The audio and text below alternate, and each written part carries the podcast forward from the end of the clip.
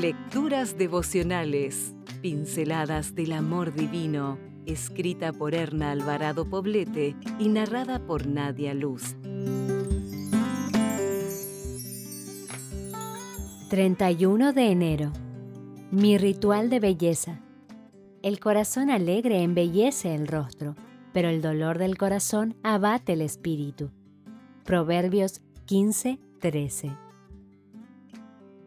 Hace poco recibí en casa a un promotor de productos de belleza. Es innegable que la mayoría de las mujeres tenemos una especial inclinación por cremas, perfumes, aceites y cuanto ungüento se nos presente con la promesa de conservar la belleza de la piel. Parece ser que esta tendencia está implícita en la naturaleza femenina por creación.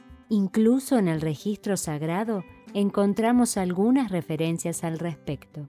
Cuando Esther fue llevada al palacio antes de presentarse ante el rey Asuero, fue sometida a un largo ritual de belleza. El tiempo de los atavíos de las jóvenes era de 12 meses. Seis meses se ungían con aceite de mirra y otros seis meses con perfumes aromáticos y ungüento para mujeres.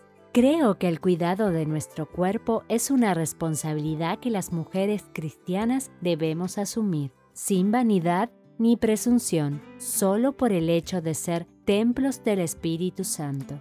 Sin embargo, las cremas y los perfumes son solo una parte del kit de belleza de la mujer. La belleza del rostro no solo depende de los productos cosméticos.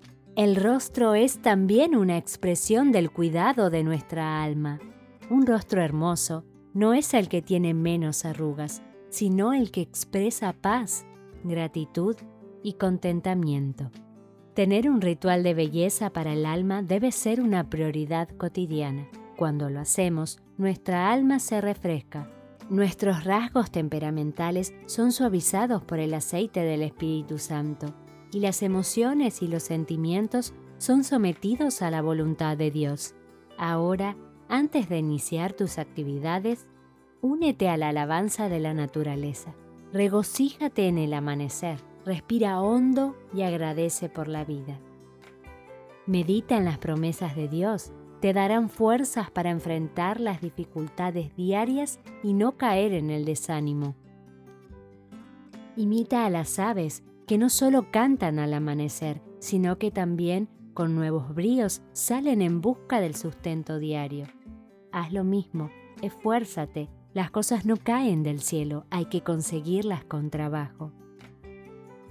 Al caer la tarde, medita en las bendiciones recibidas y agradece a Dios por ellas. La gratitud genera contentamiento. Quien está agradecido y gozoso tiene un sueño dulce y reparador. Amiga, disfrutarás la vida cuando sientas el poder de Dios actuando en la tuya. Serás una mujer embellecida por el poder de Dios. Si desea obtener más materiales como este, ingrese a editorialaces.com.